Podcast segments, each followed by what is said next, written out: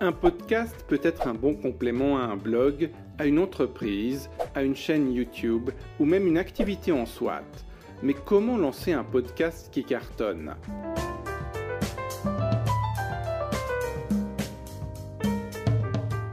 Je déteste les podcasts parce qu'ils sont la maladie vénérienne de la pop culture.